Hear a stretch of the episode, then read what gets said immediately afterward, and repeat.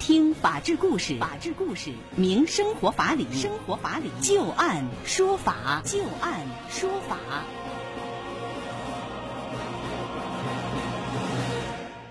北京时间的十八点零四分，您现在正在关注收听的是石家庄广播电视台农村广播，在每天的傍晚六点到六点半为您带来的就案说法，我是志晶。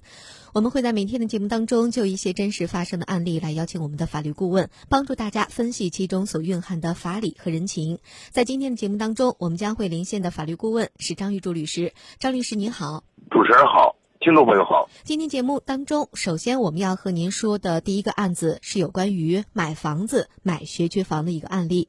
购买双学区房，增值教育坐享其成，二十年黄金教育链，十二年全龄名校。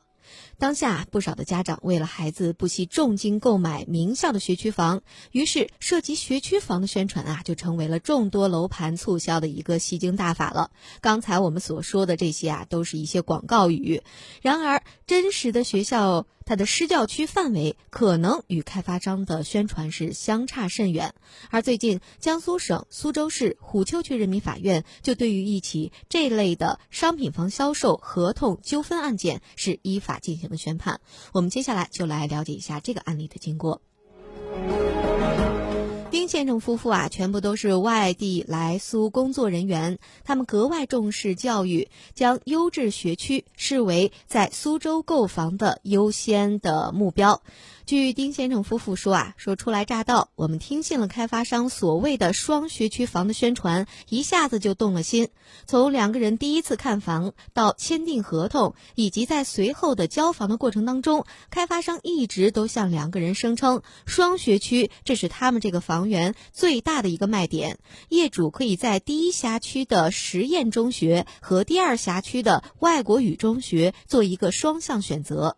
而实验中学在当地可是响当当的名校。再说，房子属于第一辖区，孩子的小学也可以在这个辖区就读。二零一三年十月份，满心欢喜的丁先生夫妇就与开发商签订了商品房买卖合同，购买了一套建筑面积一百三十平方米、总价一百二十万元的房子。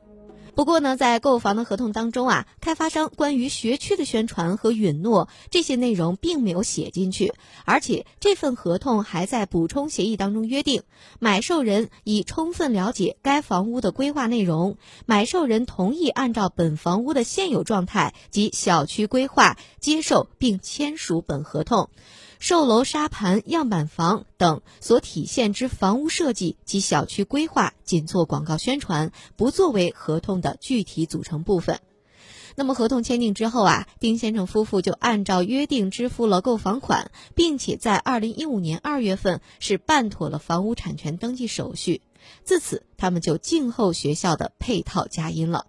然而，令他们大跌眼镜的是，二零一五年四月到六月期间，辖区的公安、教育等部门明确的表示，这个楼盘项目区划是属于第二辖区的，小学和初中施教区学校分别为第二辖区小学以及外国语中学。丁先生夫妇这才搞明白，他们所购买的房产根本就不在实验中学的学区范围内。他们说，女儿不仅读不到实验中学，连第一辖区的小学也没有办法就读。夫妻俩认为，说开发商交付的房屋与当初宣传当中的双学区房有着较大差距，两个人买房买亏了。于是，他们起诉到法院，要求判令开发商赔偿房屋差价两万元。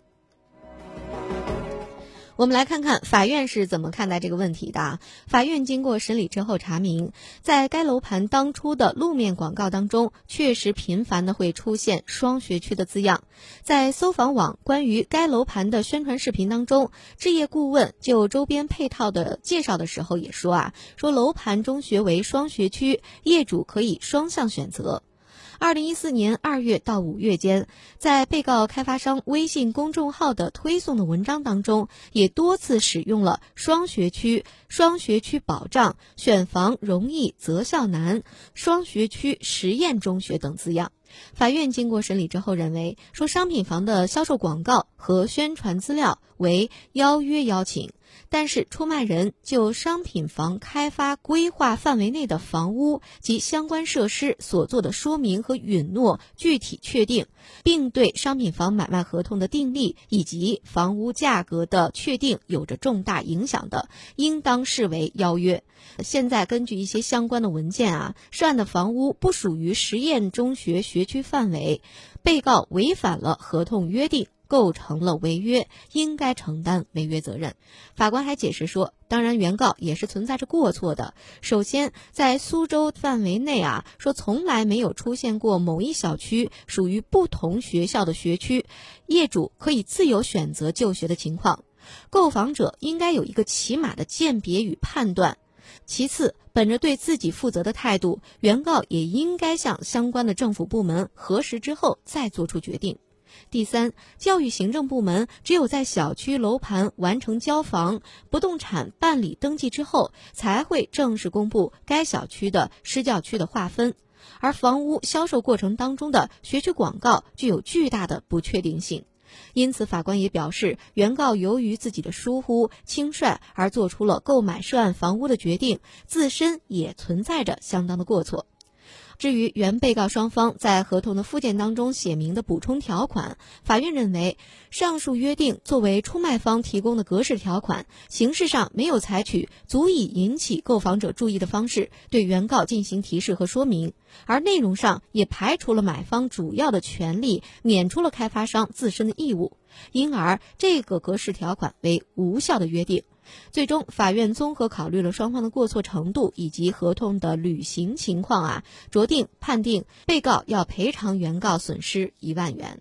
接下来，我们就来听一听张玉柱律师对于这个案子的分析和点评。这个问题呢，我应该说两点。嗯，第一个点呢，就是说，广告明确具体算合同的一个组成部分，要约。嗯，只要你买房了，就构成承诺了。这个首先，这是最高人民法院的规定。那么我承诺了，你就在合同里边又开始给我打马虎眼，已经充分了解房屋的现状了，规划了，嗯，是不是？嗯，其实等于是在什么？你在修改合同。对，你修改合同应该不应该？合同内容你应该告诉我们，你没有告诉我，咱别别说那格式合同，嗯，是吧？我觉得说那格式合同呢都是勉强。我说句实在话，法院这么说呢。这我觉得都是勉强。您觉得法院这个判决结果，开发商违约这一点，您是认可的？这点是没有问题的，就是他这个理由，我觉得说点勉强。嗯，就是他在解释的过程当中，您觉得不是格式合同的问题，而是他本身是修改了这个合同，他这个应该明确告知。啊，对，你是改了你合同的内容了，你改了你的要约的内容，你应该明确告知了，是吧？这样讲，开发商的心服口服。第二个问题就涉及到法院说那个。消费者你也有责任，都没有上学地方，你应该了解政策。我觉得是有点扯。为什么说我这么这么讲这话呀？就好像我们现在这个食品安全，到我现在食品安全、食品卫生啊，全国形势一片大好啊。这个我们一段时间电视台在不断播送，怎么告诉你煎饼有毒馒头？腐竹你怎么鉴定里边里边有吊白块？粉条你说煎饼里边有添加剂，是不是？那当你我到去买粉条去了，我首先得成为一个行家，是让我们消费者都成为这种行家，可能吗？不可能。所以应该我们去买东西的时候，默认我们在市场上能买到的这些东西都是符合标准的。我们去买个房子去，他得宣传知道我们还一个落实去啊！你说这社会还有诚信可言啊？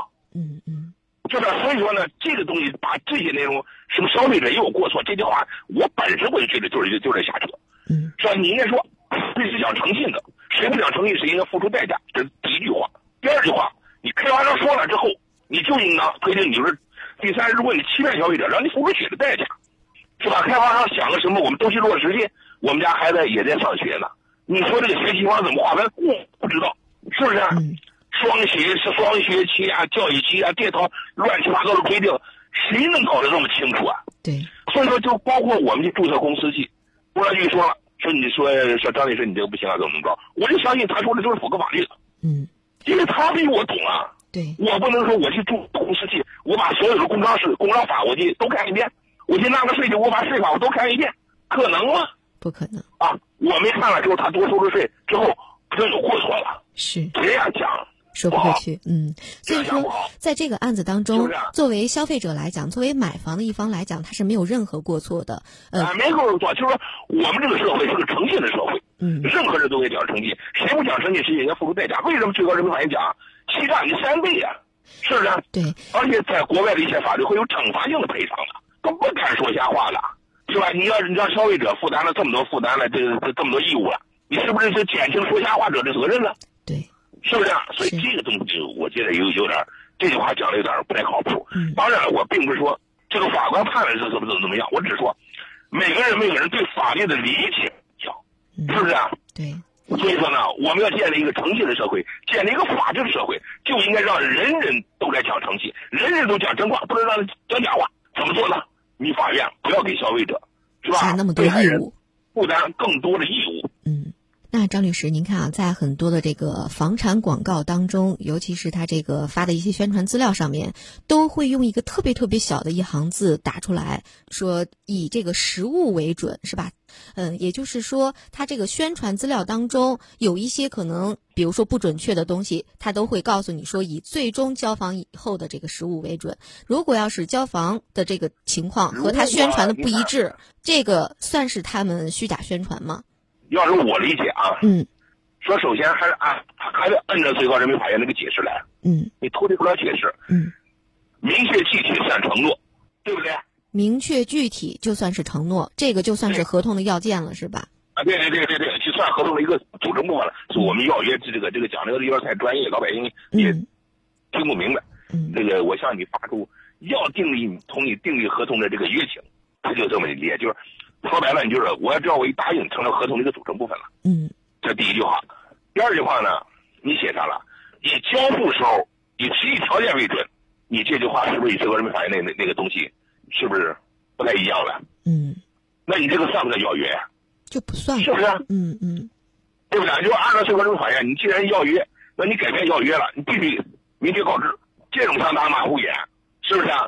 完了之后，欺骗消费者，最高人民法院就应该狠狠的做这法官，就该对他们狠狠的进行惩罚。嗯，是不是啊？不应该让他们的这个这种所谓的这种图谋得逞，说让他们通过这鼓励更多的人以所谓打擦边球的这种方式那张律师，您看，比如说哈，在这个建房的过程当中，可能它确确实实在某一个时间点，它出现了一些变动。那出现变动的时候，作为开发商来讲，他怎样做才是比较合法？出现变动可以，你应该说第一，出现变动，我们我我们这么讲，说第一，合同还没订立呢，我打广告打出去了。嗯，你合同我明确告诉你，我们跟当时前几天发布广告不一样了啊。嗯，原来说。盖八层，现在我们经过规划审批，我们准备准备盖十六层了，对不对？嗯。层高了，人多了，拥挤了，三部电梯原来是八户用，现在十六户用了，我应该明确告知你了。这第一个。嗯。第二个呢，就是说，如果一旦签合同了，你再去变去了，说白了，你等于是吧变更合同了。嗯。变更合同了，你就要征求人家同意。嗯。是吧？人家不同意，你是不能变更合同的。为什么这么多年来了？这个购房者的利益得不到维护啊，是吧？一直被小，一直被开发商所漠，是说我们说蔑视啊，是吧？实际根源在于哪儿呢？高价上涨的房价，是吧？就跟北京讲一样，吃了个煎饼果子亏了二十万，你还管他八成十六成买了咱要赚钱？嗯，对不对？现在市场趋于理性了，是吧？中央调控下，现在房价开始企稳了。那么在这种情况下，当它变成买方市场的时候，这时候消费者利益就不会被漠视了。嗯，是不是？当变成卖方市场的时候，你别抢消费者的权利，嗯，抢不成的，嗯嗯，是不是？因为什么？你稍微买买一点，是吧？一个煎饼果子，二十万就没了，你还抢什么权利？